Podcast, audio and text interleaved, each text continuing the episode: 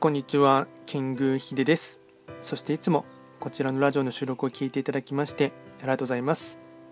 トレンド企画とは、トレンドと企画を掛け合わせました造語でありまして、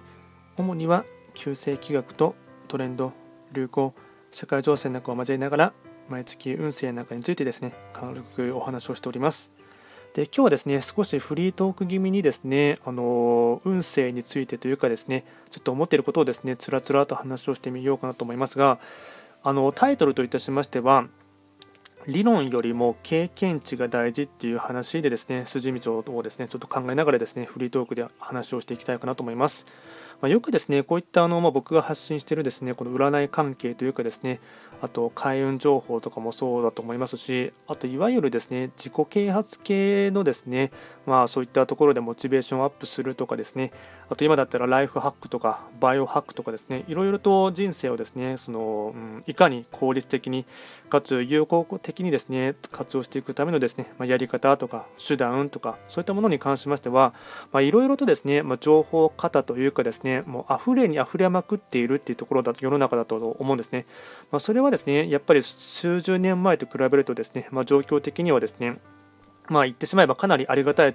ありがたい、えっとまあ、状況でもありますし、まあ、少し手を伸ばせばですねいろんなものにですね、うん、情報にキャッチできるっていうところもありますしいろいろなものをですね見聞きすることもできますしそこからですね自分自身というか、まあ人、人づての話もそうですねいろんな方からですねそういったものをですねうん情報としてキャッチできるっていうところはですねかなりありがたい状況だとは思いますし、まあ、そういった時代にですねテクノロジーの恩恵をですね受けながらかつ、まあ、うん、図書館とかに行ってしまえばですね本を買わなくてもいろんなですね本とかにアクセスできるというところはですねとてもありがたい状況かなと思っています。でただですね、まあ、この辺りがこれを話している僕自身もですね若干自分自身に対してもですね話している内容にもなるんですがこの何て言うんですかね結局ですね、うん、理論ばっかり頼っていてもですね、まあ、あまりですね実らないっていうところもありますし、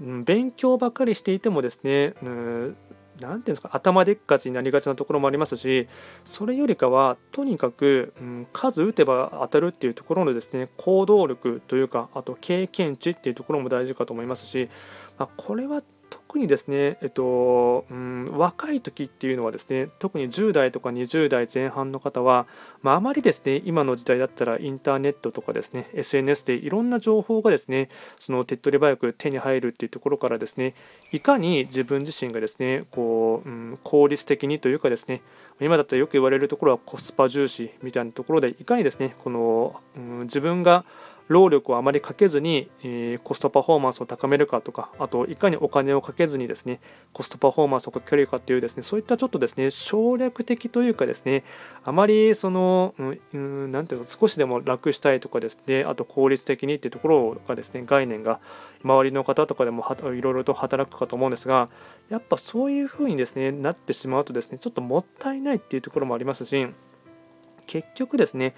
あのいろいろと理論とかですねあと筋道というかいろいろな体験法則っていうところはですねあの探せばあと少し興味関心を持ってですねいろいろとやっていただければいろいろと手には入るかと思いますし学べることは学べると思うんですけどもそれを知っただけではあまり意味がないというか結局それはちゃんと自分の中でえっと、実際に経験してみないとですね身にならないというところがありますのであまりこの辺り頭でっかちになってしまうというところはですねもったいないかなと思いますのでとにかく、うん、ととにかく何て言うんですかね足で稼ぐというか行動量を増やして失敗を重ねることがですね一番の勉強になるっていうところがですね大事かなと思いますので、まあ、そういった観点でですね、まあ、いろいろとですね開運行動に関しましては僕もいろいろ話はしていますがまずはやってみるとかあと少しでも経験してみるっていうですねこの辺りのですね過程をですねどんどんと踏んでほしいかなと思っています。